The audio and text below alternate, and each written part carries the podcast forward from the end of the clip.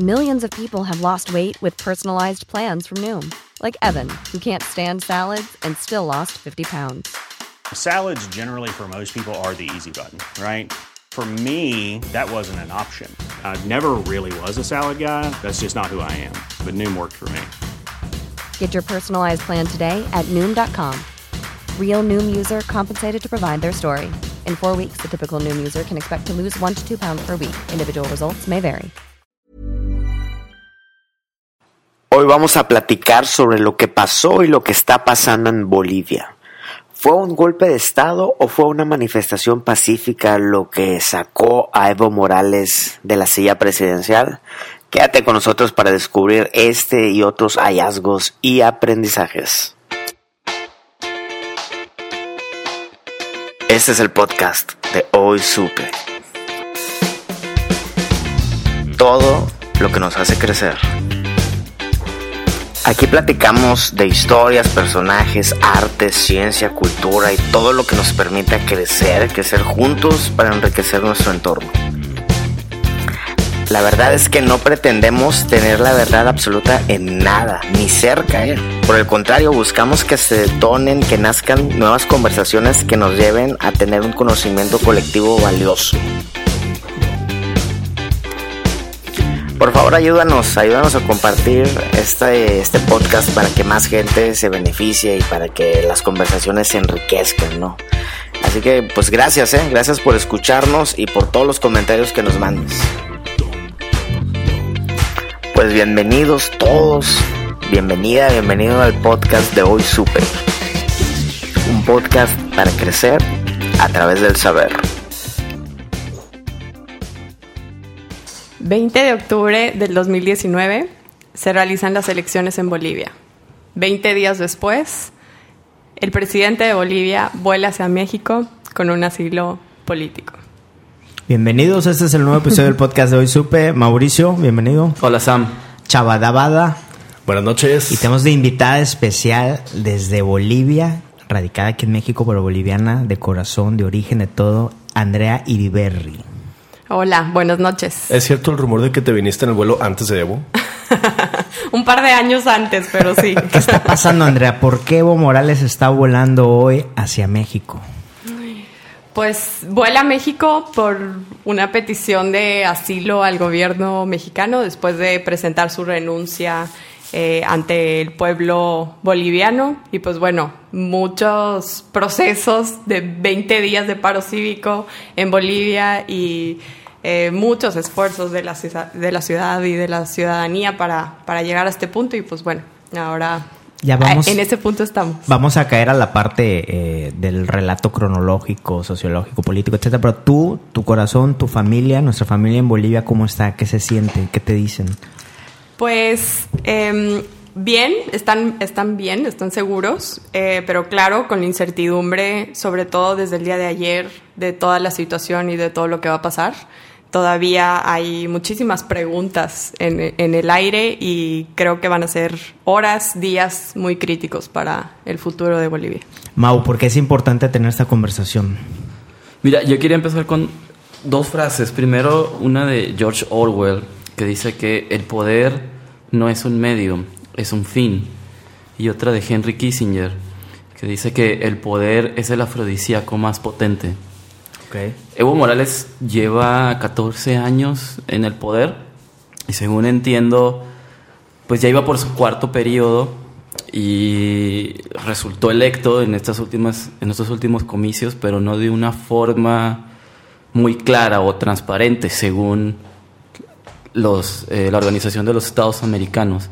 Y es importante tener esta conversación porque cuando un gobernante permanece mucho tiempo en el poder, pues está rayando en lo que llamamos un régimen autoritario. Y los regímenes autoritarios por lo general coartan las libertades individuales. Es decir, no podemos vivir en libertad con un eh, régimen autoritario. ¿Te acuerdas que en algún episodio contaste la diferencia entre un régimen autoritario y uno totalitario? Sí, eh, el totalitario es aquel que controla todos los aspectos de la vida del ciudadano y que lo hace a tal grado que trata de, de digamos, sacrificar la identidad individual del, del, del ciudadano y en vez de eso pasarlo a que forme parte de una masa que no cuestiona y que solo obedece el mandato de, de quien está al gobierno. Ejemplos pueden ser eh, tanto de la derecha como de la izquierda, está la, eh, la Alemania de Hitler o hasta cierto punto la Italia de Mussolini o la Unión Soviética de Stalin, por ejemplo. Y uno, en uno- O sea, básicamente todas esas dos décadas estuvieron de la fregada. pues sí. Y un gobierno autoritario, lo, lo único, o sea, su, su único propósito es mantener el poder por el poder y ejercerlo y mantenerlo no importa por qué medio, puede ser por la violencia, por la fuerza, por la coerción, eh, pero mantenerlo al fin de cuentas. El caso de Evo Morales era este segundo. No sé. Creo que eso, eso Va a ir saliendo. Mm, Sí, va a ir saliendo. Habrá quien diga que sí, habrá quien diga que no. Este, también con, con lo que nos pueda contar este, Andrea, pues vamos a poder, poder ir definiendo. Perfecto. Ok. Andrea, Chava, Em, ¿por dónde empezarías? ¿Por, ¿Cómo nos- por dónde empezamos? Em, creo que es importante hablar un poquito como sobre la historia de, de dónde empieza Evo, de dónde... Sí, ¿quién es Evo? ¿Por qué llegó ahí? ¿No? Eh, justamente, eh, Evo eh, asume la presidencia de la Federación de Cocaleros de, de la región del Chapare, en Cochabamba, Bolivia, en 1991, y es un líder muy fuerte de este grupo social que para Bolivia es, es pues, un, un gran referente de estos, de estos grupos, ¿no? Pero no es hasta el 2003 cuando empieza la conocida guerra del agua en Bolivia, con toda la cuestión de, de la privatización del agua, de la priva- privatización del gas natural, cuando en verdad estallan este, todos estos grupos sindicales y se organizan para este, sacar al gobierno que estaba en turno. Entonces, durante esta, esta, este tiempo, este, de hecho se llama como el Octubre Negro en la historia de Bolivia, hubieron 70 muertes, fue, este, fue un gran, eh, digamos que suceso en el país. El, presidente en ese entonces termina también renunciando eh, y saliendo del país y se llaman a unas elecciones, este, digamos que extraordinarias después de, de la renuncia. Y en esas elecciones es donde sale Evo al, pues él mismo venir de este, este movimiento y de esta organización y ser en gran medida un- uno de los líderes de- del movimiento mientras que estaba pasando todo este, este proceso. En esa primera elección, que fue en el 2005, gana con el 54% de los votos. Y creo que en ese momento Evo llega a hacer un cambio necesario para Bolivia, un cambio que era importante, justo como se hablaba ahorita, tal vez en ese entonces había un, un- un- una totalidad del, del otro lado y había una necesaria alternancia que hacía falta. Entonces, cuando entra en el 2005, se hacen muchísimos cambios este, importantes para Bolivia, entre ellos el referéndum eh, a la Constitución, la reforma de la Constitución, este, y varias otras leyes y cambios que le dan más poder a las comunidades indígenas, más poder a los grupos sindicales, que hacía falta, hacía falta porque había una gran desigualdad en Bolivia. Eh, pasa el tiempo, en el 2009 se vuelve este, pues a postular, se vuelve a postular por... ¿Son periodos de cuántos años? Eh, en ese entonces, inicialmente eran este, de cinco años, pero en el periodo del 2005, cuando hace la reforma de la Constitución, al reformarse la Constitución se tiene que volver a llamar a elecciones con una nueva Constitución. Entonces, en el 2009 se hace la nueva Constitución. Ahora, cabe recalcar que en esta reforma de la Constitución se eh, agrega en la ley la posibilidad de una, de una reelección presidencial. Entonces, haciendo ejer- ejercicio de esa ley, se postula para el 2009 para su re- reelección legítima como presidente del país. ¿Y si fue legítima? Sí, porque en la reforma... donde sabemos es así. Sí, cambia la, o sea, bueno, hay un cambio en la Constitución que lo permitía hacer esa reelección y entonces se Y salió postula elegido, y reelegido. sale elegido, de hecho con mayor cantidad, 64.2 creo por ciento de los bolivianos votan en la segunda ocasión por el presidente Evo Morales y sale reelegido este en una segunda ocasión. Este, otra vez, una gran cantidad de diferentes, este, digamos que bueno, podemos hablar también como de esta parte como de, de éxito, de cosas acertadas del- de la presidencia de Evo Morales. Regreso a la, nacionalización de hidrocarburos, que era súper necesaria para, para Bolivia, este, un crecimiento de más del 4% en el PIB, o sea, hay muchas cosas muy buenas. Eh, en el 2014, eh, que serían las siguientes elecciones, él hace una petición de que mm, él se pueda volver a reelegir como presidente en el 2014, utilizando como fundamento el que él solamente había sido presidente una vez dentro de la nueva constitución. O sea, si se contempla la nueva constitución como, digamos que el, el borran nuevo de, exactamente, el borrón y cuenta nuevo de Bolivia, pues en realidad en la nueva constitución él solamente había sido presidente una Legalmente vez. aplica. Y entonces pues podía aplicar una segunda vez para ser Y presidente. ahí la gente lo quería mucho todavía. Pues en el 2014 se vuelve a lanzar de presidente y gana con el 63% las, las elecciones de la presidencia de Bolivia. Y Entonces, pues así se hacen los 14 años hasta hoy. Y, y tengo entendido que después hizo, creo que en 2016, hizo un referéndum para ver si se podía, si podía participar, para ver si la gente quería que él participara como candidato un- una vez más. Y si no mal entiendo, perdió ese referéndum. Pero ahora en estas elecciones pidió permiso al Tribunal Supremo Electoral para participar. Y como el MAS, que es su partido, el Movimiento del Socialismo, eh, pues formaba parte de ese tribunal, se lo concedieron, ¿cierto? ¿O- Algo así, exactamente. Algo así. Sí. Eh, de hecho, justo en el 2016, el 21 de febrero, para ser exactos, porque no sé si han visto los hash- hashtags del 21 no se olvida. El 21 de febrero de 2016, él convoca un referéndum para este, una posible tercera reelección. En este referéndum, el 51.3% de Bolivia le dice que no. Eh, eso haciendo que el no ganara como, como una opción para que él se reeligiera.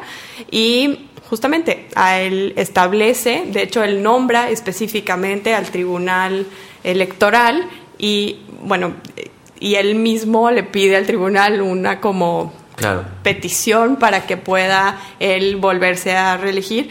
Y digo, nada más para ser claros en, en sus argumentos de esta cuarta reelección, es que era una violación a los derechos humanos de una persona el que no lo dejaran este como volverse Ese- ese- a ese fue su poner de candidato. Como que le estaban Sí, privando que de estaban derecho. Que estaban violando sus derechos.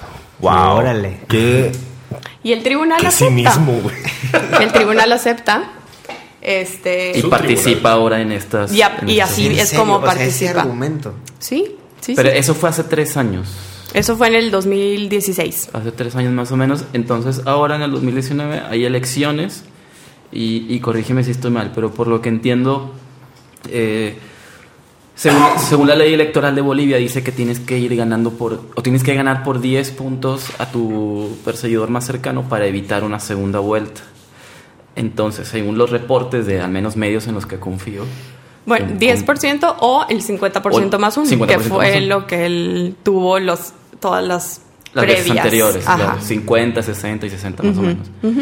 Entonces, eh, según lo que entiendo, el, no sé si fue el 20 de octubre o el 21 de octubre, pero ese día de las elecciones a las 7.20, él iba ganando, pero no por 10%. Entonces, muy seguramente iban a ir a una segunda vuelta. Entonces, a esa hora se cae el sistema, vuelve una hora y 40 minutos después más o menos, y cuando vuelve el sistema ya va ganando por más de, del 10%. Como en el 88 Y como en el 88 con Bartlett, el- la famosa caída del sistema acá en, en México cuando Con Salinas- Cárdenas y Salinas. Salinas de Gortari, exactamente, con Sal- Salinas de Gortari es electo.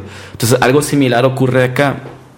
se dejan de contar las actas o, o se deja de actualizar el sistema y una hora y 40 minutos después se actualiza y resulta que va ganando y desde ahí empiezan las sospechas y es cuando la oposición y los estados que ob- observaban las elecciones piden una auditoría a la Organización de los Estados Americanos. Pues, o sea, bueno, me, me voy a tal vez re- retroceder un poquito a como enmarcar un par de cosas. Este, sí, el 83% de las actas en el conteo rápido, o sea, todo este proceso es en el conteo rápido. Eh, para ese entonces tenía una diferencia de 7%, 7 y cachito por ciento, eh, y justo cuando regresa el, el conteo, no estaba al 100% del conteo rápido, pero la tendencia, eh, estadísticamente hablando, había cambiado de una forma en la que era muy poco probable este, que existiera ese cambio de, de tendencia. Entonces, lo que pasa es que pues deciden quitar de alguna forma el conteo rápido y esperarse a el conteo total de los votos para poder como verdaderamente saber o decir qué estaba pasando. Pero para esto este, el día siguiente de, de las elecciones, eh, la OEA sale con un comunicado haciendo un énfasis a que ellos sugerían que sí se hiciera la segunda vuelta porque había este, pues, dudas sobre el proceso, pero también porque estaba muy cercano, eh, digamos que toda la situación y el, el Ujú. primero y el segundo lugar, y entonces ellos sugerían que por una paz de la ciudadanía y demás, sí se realizara una segunda vuelta. ¿Y qué, qué hubiera pasado? Perdón por la, Sí. la interrupción, pero ¿qué hubiera pasado si iban a una segunda vuelta? ¿Tenían posibilidades de ganar? Pues si iban a una segunda vuelta, iban, o sea, a- creo que esta es la, la otra cosa importante. Evo iba contra ocho candidatos de la oposición. Ok. Entonces, eh, al ir a una segunda vuelta, digamos que esta división de, de, Sí, de o sea, ya se retiran de varios de dos- los otros candidatos Pues- y esos votos se van con la oposición. Exactamente, o sea, ya eh, para la segunda vuelta solamente pasarían pues los dos con mayor Claro. votos y entonces ahí hay una posibilidad un poco más fuerte de la oposición de llegar al gobierno, sobre todo considerando esta cuestión del 21 de febrero del, de la- del referéndum con un 51.3%. Este, que le dice que no y creo que ese miedo también de, de que bueno ya uno contra uno pues está un poco Claro. pareja la No, cosa y que ¿no? venía parte de un periodo presidencial donde nos explicabas tú hace rato fuera de- del programa que ya no estaba llegando a cumplir las metas como lo había querido hacer en un inicio, ¿no? O sea, ya no estaba logrando lo que había logrado en sus anteriores dos periodos. Entonces la gente le, le empieza a perder ya la fe y empiezan a necesitar un cambio. Totalmente, sí. O sea, Evo llega a este, a este punto con, con un, un déficit fiscal de creo que del 8%, el déficit más alto en América Latina. Este, entonces creo que sí, ya una fatiga económica que se estaba empezando a sentir en la economía de Bolivia y eso estaba también provocando pues que él perdiera una popularidad que ya había tenido durante todos estos 14 Claro. años, ¿no? Y luego pasan las, las elecciones pasadas y empiezan a salir mil irregularidades y entonces la gente y su propio partido le empiezan a perder fe. Entonces una segunda vuelta, olvídate. Que, que era, había irregularidades en todo, ¿no? O sea, no... Porque no fue nomás el hecho del sistema, o sea, hubo No. irregularidades en la, la cadena de custodia de, los, de las urnas. Sí, se en encontraron de- votos sí. este, por todas partes. Se Más encontraron votos que votantes, ¿no? Más votos que votantes. se De hecho, este, o sea, bueno, ya ahorita incluso en el, en el reporte final de la OEA, eh, en, en los votos que entraron de Argentina hay una hay creo que 38% de diferencia con como la cantidad de votantes con la cantidad de votos Sí, que no, existen. horrible. O sea, En el segundo conteo que hizo la, la OEA precisamente salió en un momento que eh, están recontando los votos y entonces de 350 mil votantes que, que eso implicaba, eh, Evo salió de repente con 25% de más votos, lo cual implicaba 370 mil votantes, aunque no había 370 mil votos. O sea, estaba... Hay una manufactura ahí de, de ficción muy dura. Sí, de, pues y de- creo que tengo que reconocer aquí, bueno, y, y creo que entrando como a la parte de qué pasó después de las elecciones y después de todo este proceso, un este movimiento ciudadano muy fuerte y una ciudadanía muy presente durante todo el proceso y una ciudadanía que incluso, y, está el ingeniero, que no recuerdo ahorita el, nombre, pero un ingeniero que salió a los pocos días de, de las elecciones con muestras y formas en la forma en la que estaba el código, en la forma estadística de las cosas que se estaban presentando y con ya muestras de que sí existía efectivamente un fraude. Mm. No sabíamos todavía de qué cantidad, pero sí un fraude y, había una violación al, voto de, los bolivianos. ¿no? Y eso hace que toda la ciudadanía em, en muchas partes del país se levante desde el día siguiente o sea, desde el lunes después de las elecciones, a bloquear literalmente el país cívicamente, pacíficamente, a bloquear... ¿Hay un líder de ese movimiento? Pues, o sea... ¿O fueron muchos movimientos? Es que sí, fueron, o sea, fue un movimiento ciudadano inicialmente con este, esta búsqueda de respeto al voto, de de respeto a la democracia y a la libertad de los bolivianos de elegir y de decidir quién va a ser el presidente del país. Y empieza como un movimiento ciudadano y, y, por ende un movimiento tal vez un poco desorganizado en un inicio porque habían muchos diferentes grupos este, cívicos y tal vez el único es el único estado con un poquito de orden es Santa Cruz de la Sierra, que es, el, es la ciudad, digamos, industrial de Bolivia, que tiene un comité cívico que se llama el Comité Cívico Pro Santa Cruz, que es un comité muy fuerte, eh, que sí tiene un líder muy, muy claro, que es este, Luis Fernando Camacho, que, bueno, ya hacia adelante, si lo ves, pues ha sido un líder de alguna forma, un referente de, de todo el movimiento pero mm, que inicialmente era simplemente el líder de, pues, de Santa Cruz y del movimiento cívico de Santa Cruz. Y básicamente se empieza desde el día uno a bloquear las ciudades, a ver paros en todas partes, a ver... ¿Violencia? No, de hecho yo creo que fue hasta el día sexto, séptimo, si mal no recuerdo, que, que empieza realmente la violencia. La violencia empieza en el momento en el que eh, el presidente Evo eh, empieza a convocar a sus propios este, miembros partidarios a que ellos también se levanten y ellos también empiecen a hacer marchas, eh, marchas pacíficas, este, pero cuando llegaban a las ciudades eran marchas en las que ellos iban con palos y con piedras e incluso con dinamita, o sea, hay que recordar que una gran parte de... Pero no llevaban pistolas. Pistolas. Pero pues no, pero. pistolas no, pero en realidad sí, o sea, sí hay, que, sí hay que recordar que durante este proceso de 20 días hubieron tres muertos de la parte este, ciudadana o de la oposición. No me gusta llamarlo oposición porque siento que la gente lo hace mucha referencia al partido político de oposición y creo que hay que enmarcar que.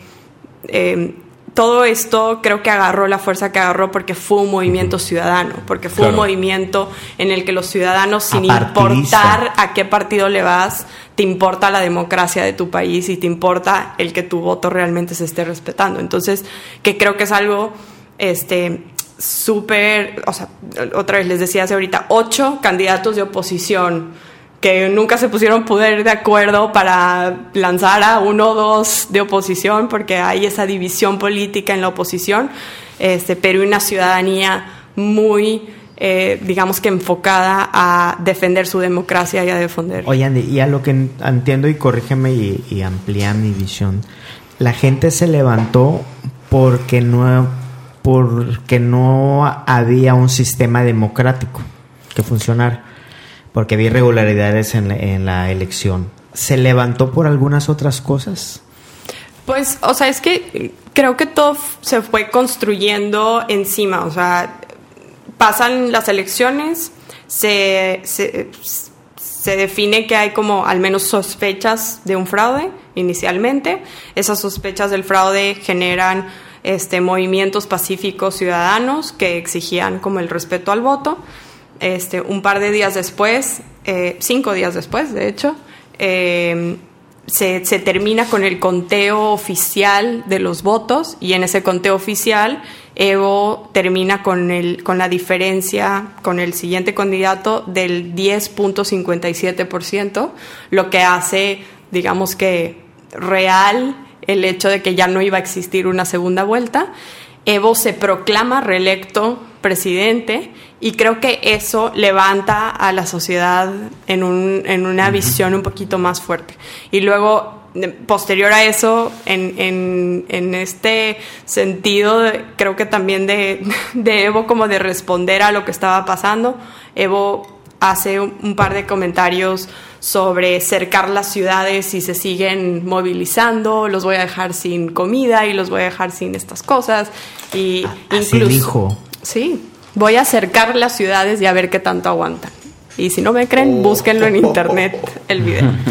Em, incluso retando en un sentido de, ay, son dos o tres personas con un par de pititas. minimizando.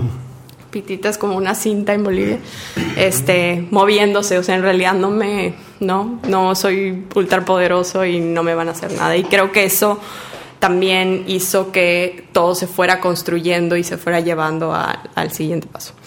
Em, como en el noveno día del paro, este, Evo acepta que las, la, la, la, OEA, la OEA este, entre a Bolivia nuevamente con 30 nuevos como este, especialistas a hacer una, auditoría eh, para revisar todo el proceso. Y, y bueno, el día de ayer, domingo, en la mañana, es el día en el que la OEA saca como el resultado de esa auditoría en la que confirma que efectivamente sí ha habido manipulación de los, de los votos y que efectivamente sí había una modificación de... O sea, fraude. sí, sí había un fraude tal cual. ¿Y a partir de ahí qué pasa?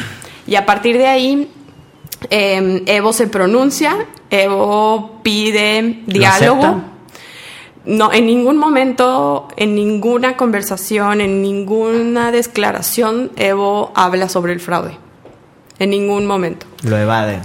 No, ni siquiera utiliza la palabra. O sea, no, no lo habla para nada. Y él pide el diálogo por la paz de, de Bolivia, un poco tarde, claramente, cuando ya todo el país está Así movilizado. cuando ya vio que su poder se le resbaló, entonces ahora sí vamos a platicar. Este, y después, como en una, en un segundo este intento, dice, se, se pronuncia a bueno, ¿por qué no hacemos otras elecciones nuevas? Cambiamos el tribunal electoral y hacemos unas nuevas elecciones, ¿no?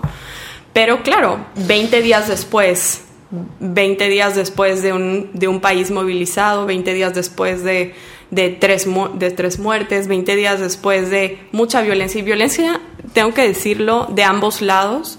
Este, tristemente, em, creo que mm, a veces las, las, emocionalidades también llevaban a la oposición a, también responder a la violencia y, como, o sea, hubo violencia eh, de este mismo choque de, de ideologías que, que, que, es, ¿no? Em, y, y, bueno, Evo dice, o sea, se pronuncia el, el que se podrían hacer unas siguientes elecciones, o sea, unas nuevas elecciones, pero utilizando siempre este, este tipo de diálogo de estoy renunciando a mi triunfo por la paz de, Bolivia.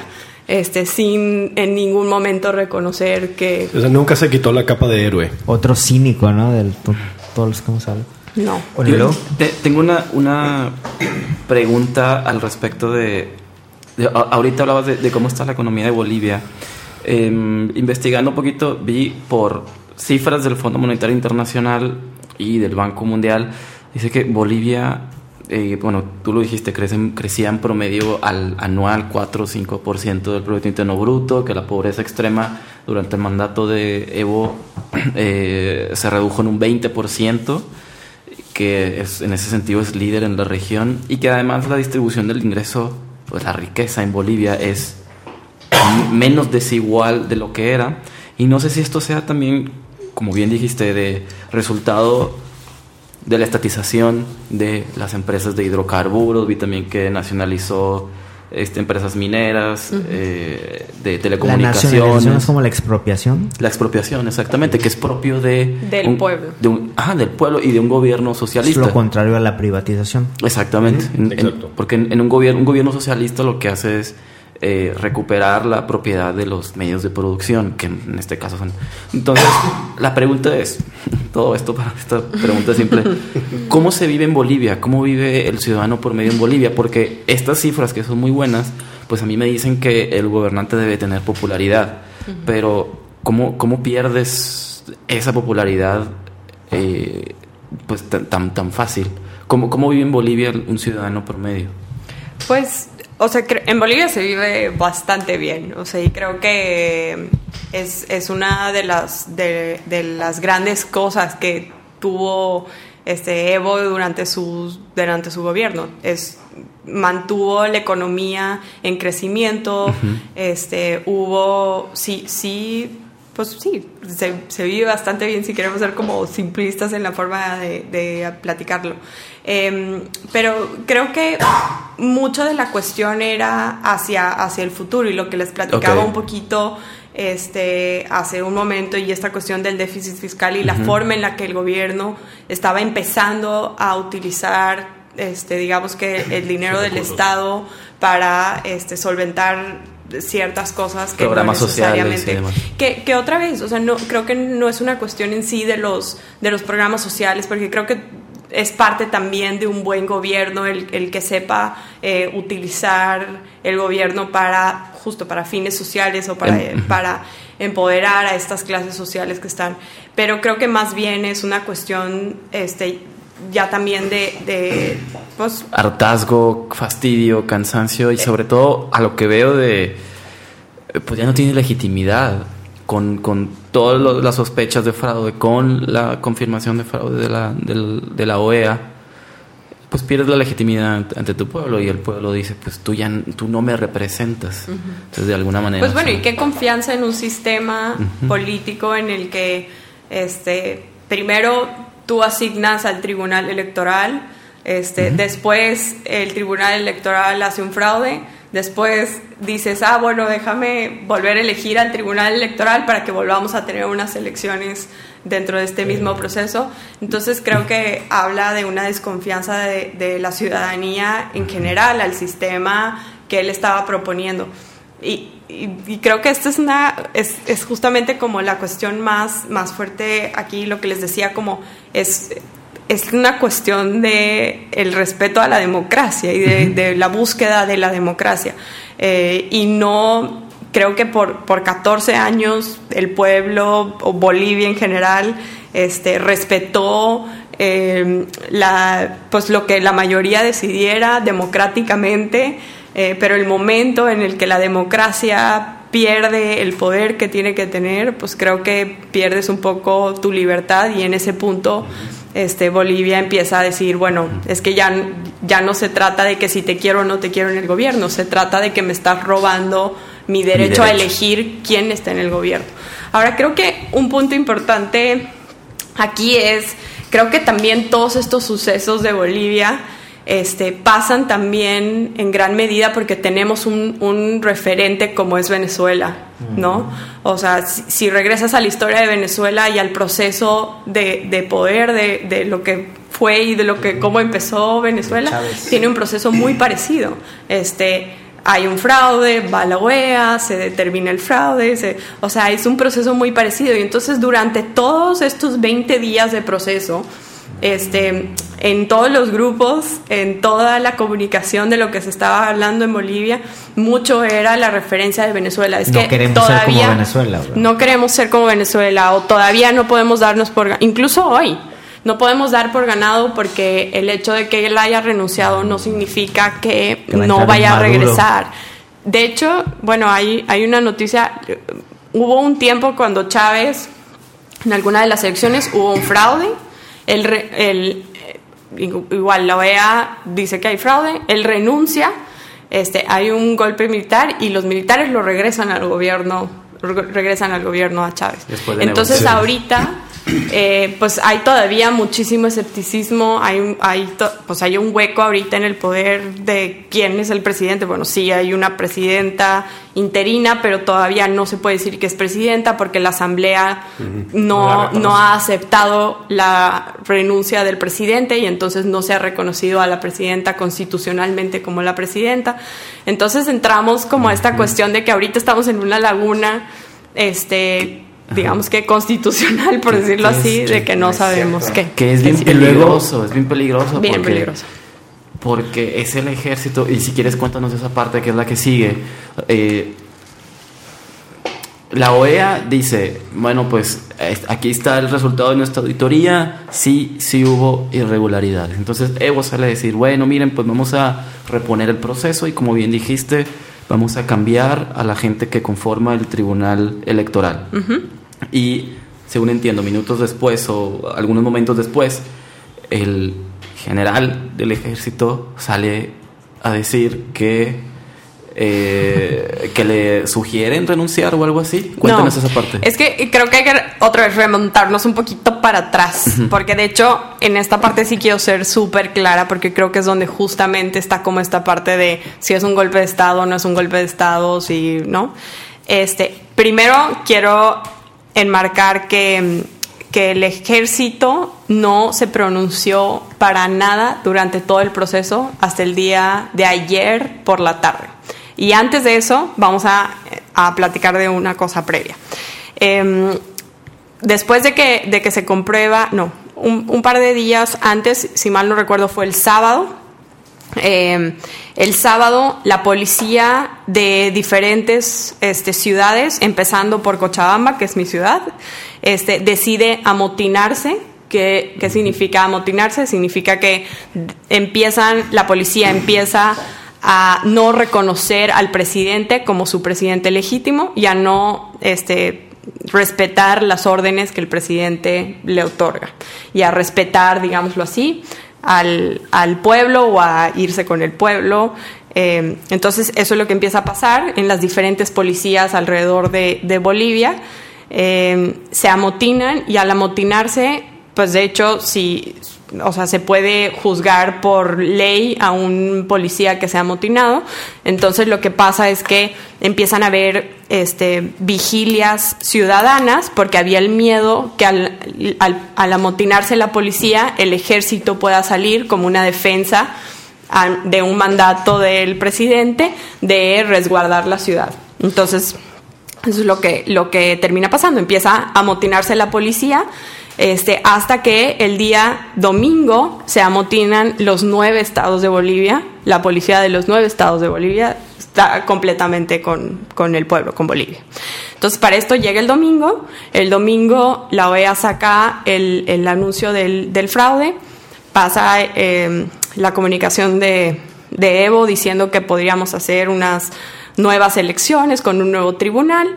Eh, después de eso se pronuncian los que en ese momento se convirtieron, por decirlo así, en los líderes ciudadanos, que es el presidente del Comité Pro Santa Cruz y el comité y el presidente del Comité este, de Potosí.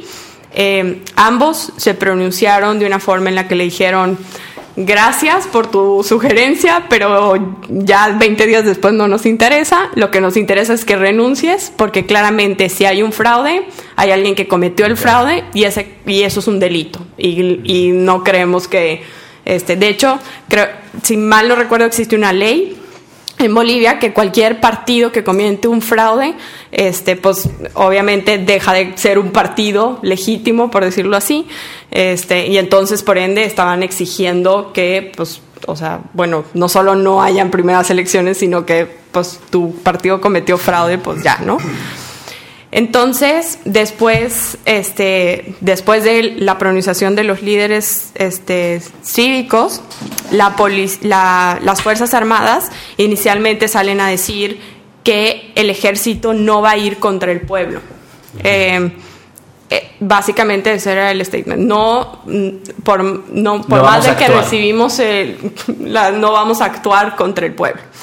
Y sugerimos al presidente Evo Morales su renuncia por las cuestiones del fraude comprobado. Sugerimos.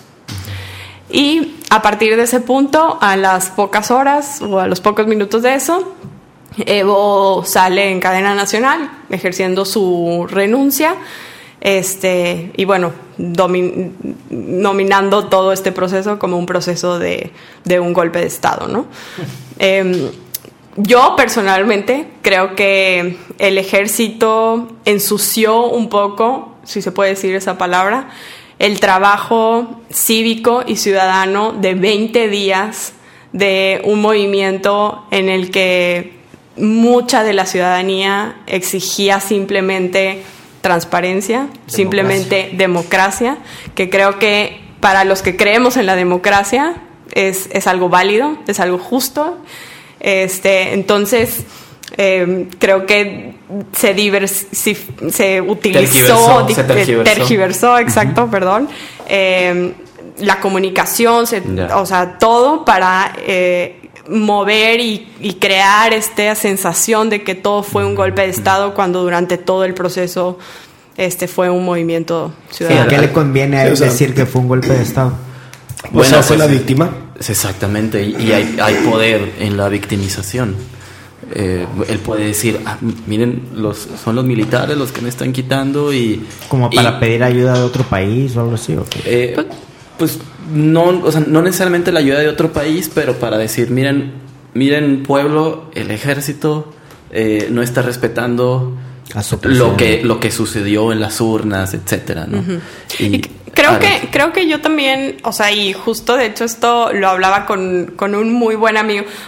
Yo he tratado de hablar durante todo este proceso con toda la gente con las que pienso igual, diferente. Yo creo que la única forma en la que vamos a crecer como ciudadanos es verdaderamente generando un pensamiento crítico y la única forma de hacerlo es verdaderamente dialogando con gente que hable, que piense igual que tú y que piense, sobre todo, que piense distinto. Entonces hablaba con un amigo eh, hoy en la mañana que, que, decía justamente, no, es que todo esto fue un golpe de Estado. Eh, y él me decía, es que como lo vemos desde afuera, Em, la cuestión de que el ejército haya, incluso aunque solo ha sido una sugerencia, eh, habla de un poder, digamos que militar, o sea, le está dando un poder a este grupo militar y eso va, o sea, desde la raíz en contra de la democracia, ¿no? porque al final del día los golpes de Estado como se veían antes, este, que eran golpes militares, que eran golpes, este, digamos, de, de dedazos, si lo queremos llamar de alguna forma, eh, pues eran completamente fuera de la democracia. Y si nos queremos considerar verdaderamente democráticos y en pro de la democracia, entonces eso va en contra de la democracia. Eh, pero la realidad es que otra vez, o sea, en mi perspectiva, creo que el ejército llegó a ensuciar un poco este, esta labor cívica y esta labor ciudadana. Claro, porque al final lo que está haciendo ahí el ejército es, para mí, el ejército se da cuenta que Morales pierde el poder, ¿no? O sea, que ya va de salida. Y en todas estas eh, relaciones o en estos poderes autoritarios, nace el poder siempre a través de, la influencia militar que tiene ese personaje en un inicio, ¿no? O sea, siento Chávez, siento Castro, etc. Entonces, esa relación se, se, funda y luego es una relación de dar y dar. O sea, por 14 años, pues yo tengo poder completo sobre el ejército y aparte del ejército yo le cedo ciertos privilegios. Entonces, en el momento que el ejército se da cuenta que él ya va para afuera, por eso para mí no fue un golpe de Estado, porque no fue el ejército uniéndose a una causa eh, apoyando el cambio, sino fue el ejército salvándose el culo. O sea, fue el general diciendo, ya perdí aquí mi, mi, muñeco de oro, ya perdí a mi ganso de oro. Entonces, este güey se va, eligen uno nuevo. Y a los primeros que van a cambiar son a los que estaban ahí apoyando. Entonces yo tengo que dar la cara de que no, no, no, yo no estoy contigo, yo lucho por el pueblo, porque si no a mí me quitan, pierdo mi poder. Entonces ahorita es cada quien por sí mismo. Sí, al, final era un golpe de estado. Al final de cuentas, bueno, antes de, ir allá, porque creo que es más complejo que eso. Sí, eh, yo creo que al final de cuentas, como bien dice Andrea, fue la ciudadanía quien crea las condiciones eh, del contexto en el, que, en el que se encuentra el país. Probablemente si el ejército no se hubiera pronunciado, días después Evo Morales hubiera tenido que decir, pues es que renuncio porque no hay de otra. Ahora, también igual sácanos de una duda, porque por ahí leí eh, que Evo Morales tenía una orden de aprehensión y que por tal se autonombraba perseguido político. Entonces está buscando ahora lo político, que pues de hecho ya viene ya viene a México, que ahorita hablamos de eso. pero, pero ¿es cierto o no que tenía una orden de aprehensión o cómo está eso? Pues, o sea, una vez que, que se compruebe el fraude, eh, la policía, ahora hay que recordar que la policía está amotinada. Eso quiere decir que en realidad no tiene alguien que le esté dando un mandato o algo que hacer. Perdió autoridad, no tiene autoridad. Sí, no, bueno, no hay un líder, o sea, bueno, están los coroneles y, demás, pero este está amotinada, o sea, no tiene... ¿Quién va a ejercer eso? Claro. Entonces, pero lo que, lo que pasa después de que se compruebe el fraude es que la policía sale inicialmente a buscar a este, los, todos los vocales del tribunal electoral, este, que, obviamente ya se había comprobado que había pasado el fraude y demás. Eh, y salen muchas noticias en ese entonces de que también la policía estaba buscando este, a Evo Morales para... para pues, ahora, este, creo que una cuestión que empieza a pasar desde el domingo, incluso hasta el día de hoy, es que hay una cantidad impresionante de noticias falsas. De desinformación. De desinformación. Eh, creo que también ha habido un pánico este, que de alguna forma en, Bolivia misma que, que, ha hecho que esta desinformación también se, se viralice en cosas que no necesariamente han sido comprobadas y que no necesariamente son reales. Entonces, eh, bueno, creo que esa podría ser una de esas. no, no estoy segura como de la veracidad de que, de que realmente este, la policía tuviera uno el poder para hacerlo ahorita, este, y, bueno.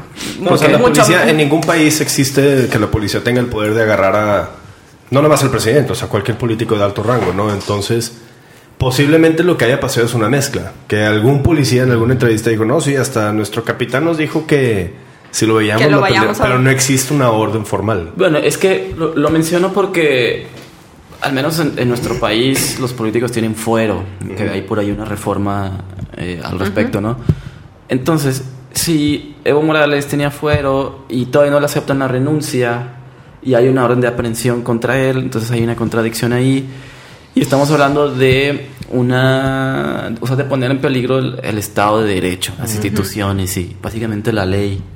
y, y, de nuevo, eso es peligroso. Ahora, que justamente, o sea, eso es como la parte que ahorita está como en la gran pregunta para Bolivia, que es como... está en el poder? ¿Quién está en el poder? Y quién está en el poder o quién asume el poder a partir de ahora constitucionalmente. Exacto. Porque la única forma en la que podemos decir verídicamente que es un golpe de Estado es cuando una persona asume el poder inconstitucionalmente. Ajá, y, es una de las condiciones que como no existe, pues eh, eh, aquellos que quienes defienden que no es un golpe de Estado, pues está ese, ese argumento y, bueno, creo que en cierto sentido me parece válido. Ahora, según la ley boliviana, asume el vicepresidente y si no está el vicepresidente, asume el presidente del Senado, pero también dimitieron.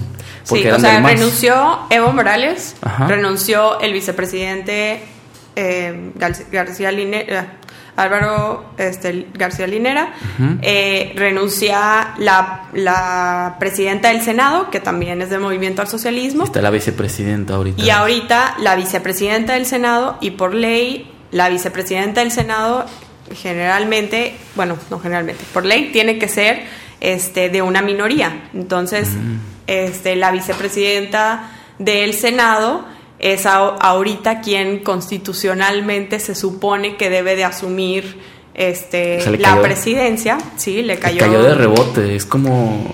Eh, la rifa del tigre. Sí, sí. de repente te despiertas un día de que, ah, by the way. no, como, como esas carreras de la Fórmula 1 que la última vuelta chocan los los primeros cuatro y el, y el, que iba en quinto gana la carrera. Eso es lo que siempre me pasa en Mario Kart. exactamente, exactamente. Este, eh, pero la presidenta, no, la vicepresidenta, eh, o sea, todo esto no puede ser constitucional hasta que la asamblea no se junte Y a la recibir la renuncia del presidente Evo Morales y a aceptar ¿Y por qué no a lo la vicepresidenta. Porque está en un avión camino a México.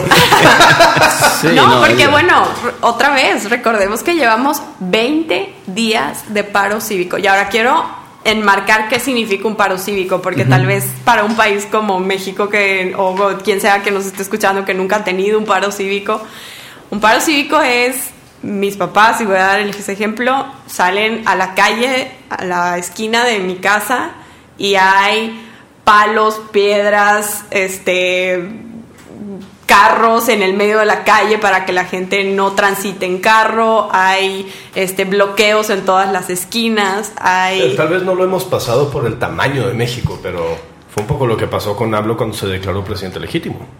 y que bloquearon, ah bueno, Sí, bueno, no reforma, reforma. Ah. Sí. Bueno, imagínense eso a nivel de todo Bolivia, literalmente. O ¿Cu- sea, ¿Cuánta, cuánta gente hay en Bolivia, perdón? La, la población más o menos. creo que son 15 millones. 15 millones. Por ahí. Más o menos lo que imagino. Bueno, ahorita ahorita mismo ahorita les avisamos. Google resuelve todo. Sí. Bueno, entonces eh, sucede todo esto y el presidente o expresidente, Once. 11, 11 millones. el expresidente ya viene en camino a México porque pidió, bueno, de hecho México le ofrece asilo Así político y viene, viene en camino ya eh, para acá. a ¿Qué significa México. que México, qué representa que México le haya ofrecido asilo político a Yo- Evo Morales que en el contexto del gobierno de Andrés Manuel López Obrador? En, en lo personal tengo dos comentarios encontrados. Primero, el país está, nuestro país, México, está muy polarizado. Si estás en medio, estás en contra de los dos. Si estás en un lado, obviamente estás en contra del otro. Ya sabes, los, los chairos contra los derechairos, ¿no? Sí, y así es, el, así es la generación de ahora, ¿no? O sea, Sí, eh, no, no hay como... o estás a favor o estás en contra, no hay gris. Ajá, no, no hay, este, ¿cómo se dice? Degradados, ¿no? En, en- en la escala de grises. Entonces, traer a eh, un, un político que acaba de salir de su país porque, bueno, se había obligado a renunciar por haber cometido fraude o delitos contra la democracia y darle asilo acá, pues bueno, va Y a por el tema de las polarizar. ideologías, ¿no? Eh, Ajá, porque, porque Es solo más fuerte que cuando Maduro estaba invitado a la, Exacto. a la toma de protesta, ¿no? Exactamente. No, pues es que entonces lo es- invitaron es a un evento, no lo invitaron a vivir. Exactamente. Invitarlo, invitarlo acá solo porque es afín a tu ideología, híjole, se me, se me hace que, que va a politizar más el asunto. Justo. Y yo, yo quisiera, y, y lanzo esta pregunta. Nada más ahí de repente, súmale que, que se tiene el miedo que Andrés Manuel sigue ese camino de la reelección. Aparte. Así que es algo que está ahí en el aire. ¿no? Sí. Y Que, que ha seguido ese mismo patrón de comportamiento de héroe. yo, yo lanzo esta pregunta así al, al aire. Em, digo, nada más a consideración, si quieren, incluso retórica, pero ¿qué hubiera pasado si el presidente de Chile, Sebastián Piñera, hubiera tenido que renunciar? Le hubieran ofrecido asilo político también, porque es, él es neoliberal, es todo lo que critica López Obrador. Entonces, ¿le hubieras ofrecido asilo político? Por el otro lado, que es un comentario encontrado, México tiene esta tradición de ofrecer asilo a aquellos que, que lo Históricamente. necesitan históricamente. Eh, sobre todo, y fue algo muy marcado durante la Guerra Civil Española, en la década de los 30, 40, etcétera. Pues México recibió con los brazos abiertos a muchos españoles que venían huyendo de eh, precisamente un golpe de Estado, ¿no? Entonces, no sé, eh, yo, pa- para mí, ¿Trotsky entra en esa lista? Bueno, Trotsky huye Digo, de la Unión Soviética, pero en esa Ajá. lista de recibir, de dar asilo Eh, a personas. Yo creo que sí, yo creo que sí. Bueno, igual no le sirvió de nada porque terminaron matándole a un espía ruso enviado de Stalin. Ah, chance, por eso estamos es de, asilo. es de eso. O sea, México es un país que abre las puertas a la gente, en teoría, ¿verdad? Entonces, no sé, yo, yo tengo comentarios encontrados. Simplemente quería como aventarlos ahí al aire y. Yo creo que no ayuda, ¿no? A la imagen de Andrés Manuel, más por todo lo que representa por las ideologías, porque no está en un momento de mucha popularidad. Pues es que no se resulta Sí, sí es, sí es muy popular. Tiene más del 50% de, real. de- del 60% de, de aprobación. Hoy en día, Andrés Manuel. Hoy, hoy. Sí, Tiene- pero- Sigue teniendo mucho poder, mucho capital político, pero pues eh, eh, esto mismo polariza con, con, con, la otra mitad del país, eh, con, con, quienes eh, no se identifican con, con, sus políticas, con su ideología y con lo que dice cada mañana, todos los días, ¿no? Entonces es complicado. De, con, con tus mismos ciudadanos, o sea, los ciudadanos ahorita pues se fregaron de aquí al término del sexenio pero ¿cómo estamos quedando a un, a un nivel global? Pero fíjate, pero si uno de los discursos de Andrés Manuel era que a él mismo le habían hecho fraude en aquella elección contra Fox, ¿por qué apoya a alguien a quien sí se le está comprobando un fraude? ¿No es pues, totalmente contradictorio? O sea, creo que una de las cuestiones más, o sea, para mí ahorita de la reacción internacional, sobre todo de, de todo, digamos que la cúpula del grupo Puebla y todo ese, el movimiento, es no hay en ningún momento una, una ni siquiera eh, nombramiento del fraude. O sea, todo el diálogo y toda la forma es eh, fue un golpe de Estado. O sea, toda eh, la forma en la que lo están comunicando, este, la forma en la que se está, de lo que se está, se está hablando es todo, o sea, enmarcado en el contexto de un golpe de Estado. Porque él sabe que a nivel global hay confusión, nadie sabe lo que está pasando, entonces el discurso del presidente fuera de su país, buscando hacia el otro lado, esas son las citas que van a salir en Twitter, es como una cuarta. Sí, o sea, pues es que yo víctima, yo héroe, yo fui expulsado del país sin mencionar nada de lo demás. Es lo que, o sea, bueno, y tal vez la otra, la, hay, como, como este mensaje continuo de este de cómo esto eh, pues estos movimientos cuando cuando los derrocan a ellos es un golpe de estado pero cuando ellos derrocan es una revolución, es una revolución claro ¿no? entonces es como este doble discurso de a ver primero pongamos dónde están las definiciones de qué cosas. Y ahorita creo que para mí una cuestión que ha levantado todo esto es que hay una un poder de, de ideologías en donde las ideologías están pesando mucho más que la democracia, que la ética, y creo que ahí es donde entramos a un momento en el que se fragmenta el diálogo, se polarizan las, las sociedades, porque de verdad no, no podemos encontrar un punto de encuentro en el que este, pues si simplemente no, no, no entramos en, en consenso de que tiene que ser en democracia, pues ya, ya perdimos todos, ¿no? es el, fenómeno animal muy poco lógico. Es el fenómeno de las políticas identitarias. El, ¿Políticas qué? Identitarias, identity politics. Que la defiendes a ultranza, tengas o no la razón y se convierte en una cuestión de ego.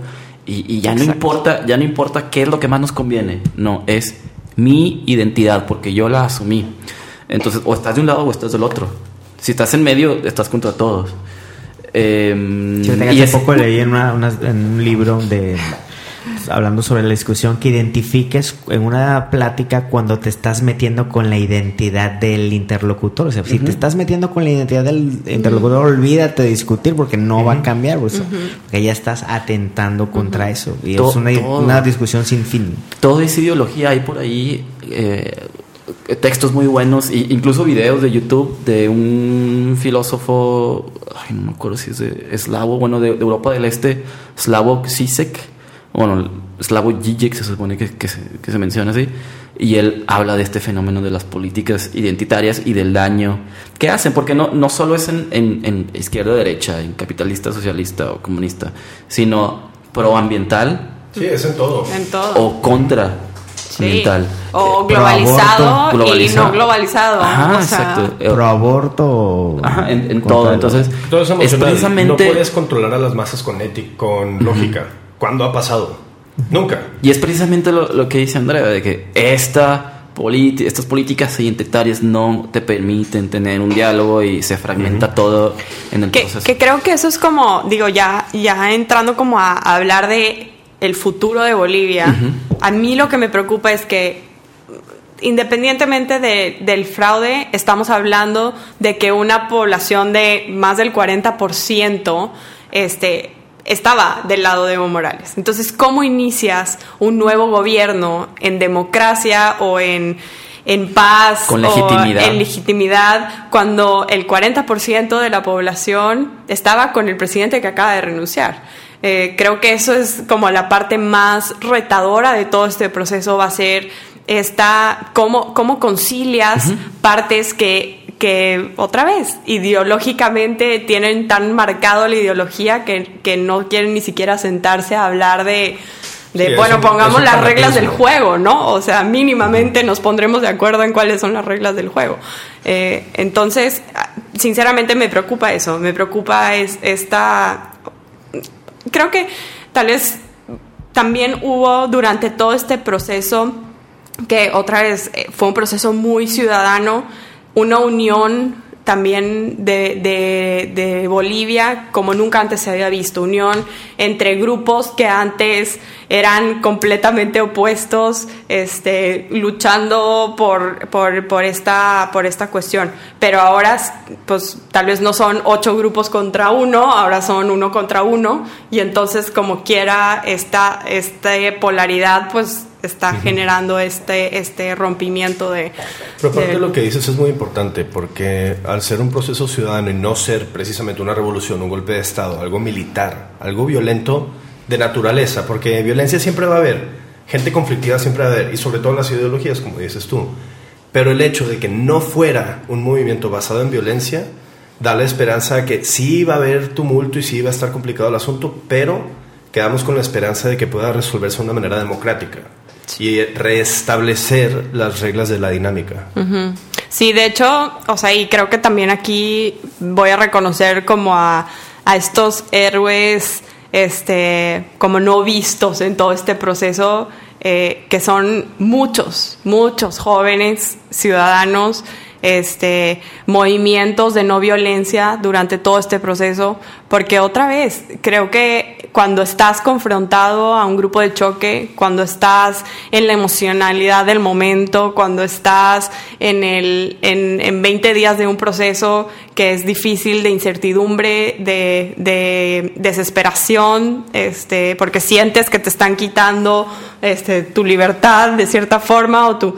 Entonces, una, mm, sí, sí, sí hubo una gran este, fuerza juvenil proclamándose mucho a la no violencia, proclamándose mucho a la única forma en la que vamos a lograr eso y creo que la única forma en la que se logró esto fue en gran medida porque durante 20 días no hubo bueno, mm. hubo violencia, porque ya voy a escuchar a gente que va a decir, es que sí hubo, sí, sí hubo violencia, pero pudo haber llegado a muchísima más violencia que tal vez hubiera traído un resultado mucho, mucho, muy distinto al que tenemos.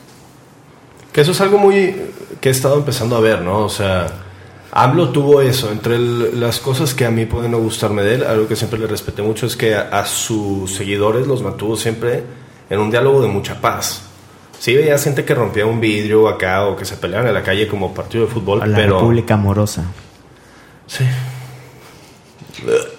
Que sí, ¿qué más traes? En, veo tus anotaciones, no, este, pues no, que, que sigue, pues sigue, pues ver qué pasa estos días, sigue seguirnos informando, sigue pedirle de verdad al, pues, al público internacional que, que que no se deje llevar por los hashtags y por la primera, por la, la, primera, digamos que visión que se puede ver de, de afuera de, de, una situación. Creo que también habla, ¿no? De, de esta nueva era a la que estamos entrando digital, en la que cómo pesan todos estos estas estas herramientas de, de Twitter o de Facebook y cómo pesan también este, para hacer ruido y para hacer esta, esta cuestión. Yo estoy verdaderamente sorprendida de algunas personas que se han, este, que han, que han hablado durante estos días y que digo, es que, bueno, ni siquiera cinco minutos te tomaste en tratar de comprender realmente lo que fue eh, todo, todo el proceso y entonces, de verdad, sí, sí, hay que, hay que estar más al pendiente de, de leer más y de estar, pues, informarse más. Y lo que, lo que dije yo hace un, hace un momento, creo que la única forma en la que vamos a, a verdaderamente crecer como ciudadanos de este mundo es desarrollando nuestro pensamiento crítico y la única forma de hacer eso es verdaderamente sabiendo que el diálogo con las personas que no comparten lo mismo que tú tiene que ser pues un, un obligado, ¿no? Y creo que muchas veces nos dejamos llevar por otra vez por nuestras emocionalidades o nuestras ideologías y que eso sobrepasa el, el verdaderamente querer, querer entrar en una en un diálogo con alguien más, ¿no? Entonces, consejo número uno, y creo que es casi el testamento. El manifiesto. sí, de, de hoy supe. Infórmense bien, busquen fuentes de información confiables. Tengan más preguntas. que Consejo número dos, que se me hizo importantísimo, y lo voy a resumir en mis palabras, dime si me equivoco, pero es el que alguien piense diferente a ti no es necesariamente malo, ni lo convierte en tu enemigo. Es la única manera en la que podemos aprender, crecer, siendo cu- cuando alguien te reta tu pensamiento, ¿no? O sea, es como desarrollas el pensamiento crítico. Y ahora, acuerdo. ¿qué otros consejos les podríamos dar? ¿Qué, qué palabras de advertencias? ¿Qué podemos aprender de esta situación para el futuro de nuestro país? Andy. Uy, este, pues creo que, no, no sé, creo que este ha sido, bueno, muchos, muchos medios hablan de que esto es un, marca un, pie como a, la revolución que va a haber en otras partes. Y yo más bien me gustaría que esto sea, que marque un precedente a entender que nuestras acciones ciudadanas de verdad pueden generar cambios, ¿no? Y, y quiero pensar que, que y- o al menos así es como yo lo veo en, en mi perspectiva personal. Eh, creo que creo en, en la democracia y quiero pensar que este proceso hubiera sido igual sin importar el partido, sin importar este quién estaba de presidente, cuánto porcentaje tendría de votos o- eh, o, o lo que sea. Creo que eso queda en segundo término cuando estamos hablando de que la democracia, la ética y la transparencia de un país deben de ir primero. Entonces, quiero pensar que que al menos una gran mayoría de todos los ciudadanos bolivianos que estuvieron en todo este proceso lo piensan igual, eh, que, que realmente los- lo que estaban luchando y por lo que estaban luchando no era por un partido o no era por la otra ideología, era por la democracia de un país, por el sentir que su voto se respeta y que su derecho a elegir quién va a gobernar su país, pues no se, no sea el mandato de una persona. Que eso Creo que eso trasladado es- a México es de que no es que nos convirtamos en anti-AMLO, sino en, un, en un estado Pro de, México. de bien. Exactamente. Eso es importante y a veces siento que, que, que los ciudadanos a veces olvidamos el, el poder que realmente tenemos, ¿no? O sea, estamos muy acostumbrados a la gente en el poder nos aplasta, la gente en el poder toma las decisiones, yo ciudadano pequeño, hormiguita abajo de la bota no puedo hacer nada. Y, y hay que recordar que sí se puede, y aparte más, hoy en día con redes sociales nos podemos coordinar, comunicar y podemos hacer grandes cambios. Y lo estamos viendo, lo vimos ahora en Bolivia, lo estamos viendo, lo hablamos el otro día con el popote, o sea, una persona haciendo algo solo, gritando en la calle solo, no sirve de nada. Pero si nos unimos, los individuos, entre masas, podemos hacer grandes cambios en el mundo. Una pregunta, Mau. ¿Este Debo Morales significa un golpe a ese bloque izquierdista en Latinoamérica? ¿Le va a pegar? Sí, por supuesto. Sí, porque en Venezuela pues Maduro ya está muy debilitado. Eh, se puede decir que Cuba no es lo mismo sin Los Castro. Ajá, sin los Castro.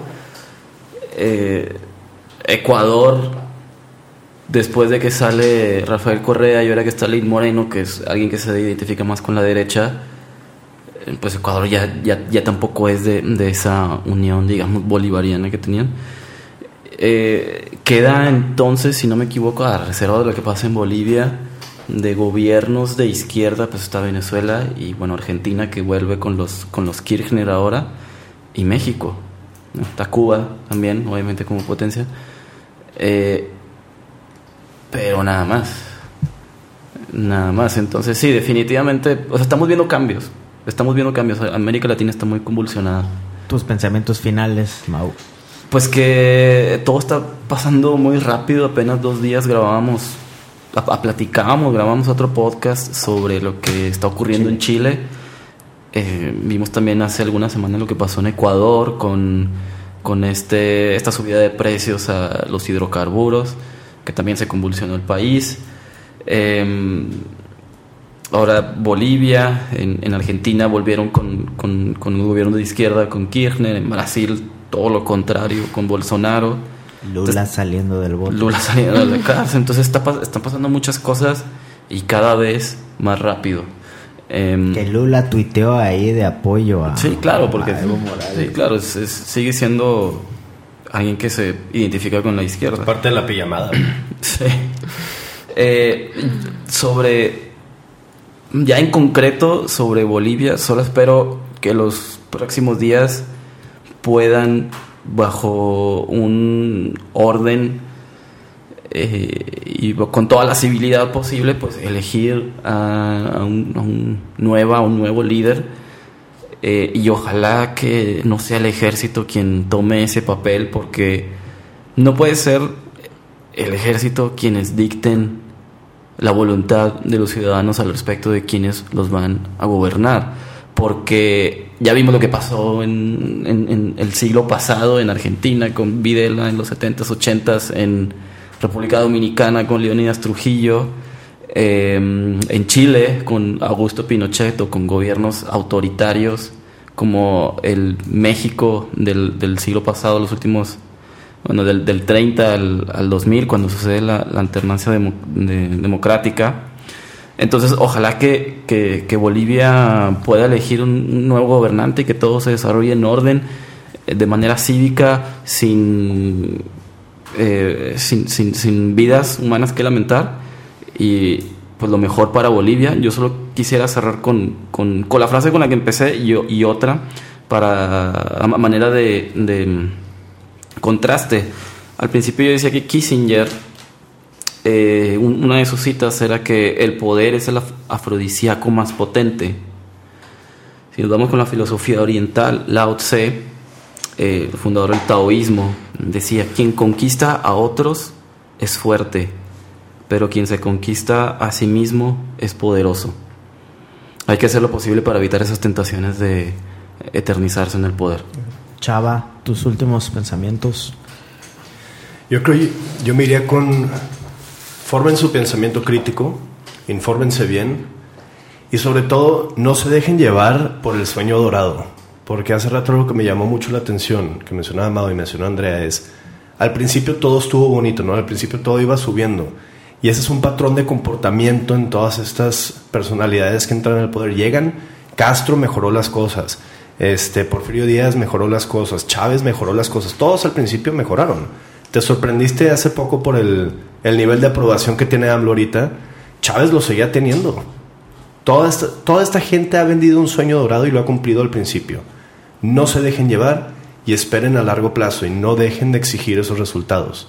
Recuerden que como pueblo sí tenemos poder. Buenísimo. Andy, muchas gracias. Bienvenida, que no sea la última vez. ¿Con qué palabras, con qué pensamientos nos dejarías ya para culminar este episodio? Este, pues me voy a despedir tal vez con, dos mensajes. Uno, empezando como para mí, para mi propio país, con las esperanzas de lo que, de lo que esperamos para el futuro de Bolivia. He visto después de todo este proceso ciudadanos muy conscientes de el poder que tienen sus acciones y espero que eso nos lleve a una Bolivia mucho más participativa, pero también una Bolivia más inclusiva, una Bolivia que entienda que en la diversidad que tiene eh, y, en, y en el y en como la conversación de esa diversidad y en que esa diversidad se empodere es donde verdaderamente vamos a encontrar una Bolivia más próspera para todos, pero en democracia y en libertad para todos también. Y, y para el, público en general, este, otra vez, un llamado a, a, que de verdad indaguemos, a que de verdad nos pongamos a, a, leer un poquito, a conocer un poquito, a preguntar un poquito, este, antes de, de emitir juicios sobre el sobre cualquier tema solamente porque es el hashtag en tendencia o, por, o porque es lo que más se ve, ¿no?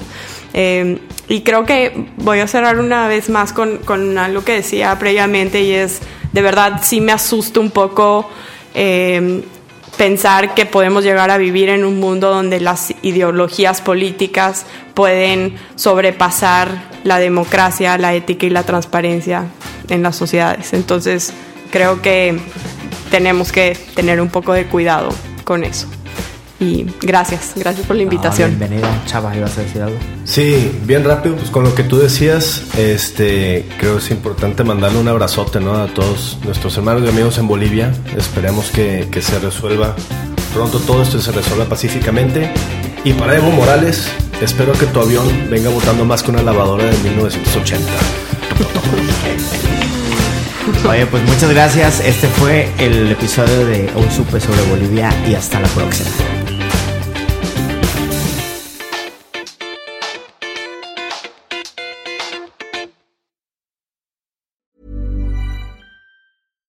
Hi, I'm Daniel, founder of Pretty Litter. Cats and cat owners deserve better than any old fashioned litter. That's why I teamed up with scientists and veterinarians to create Pretty Litter. Its innovative crystal formula has superior odor control and weighs up to 80% less than clay litter.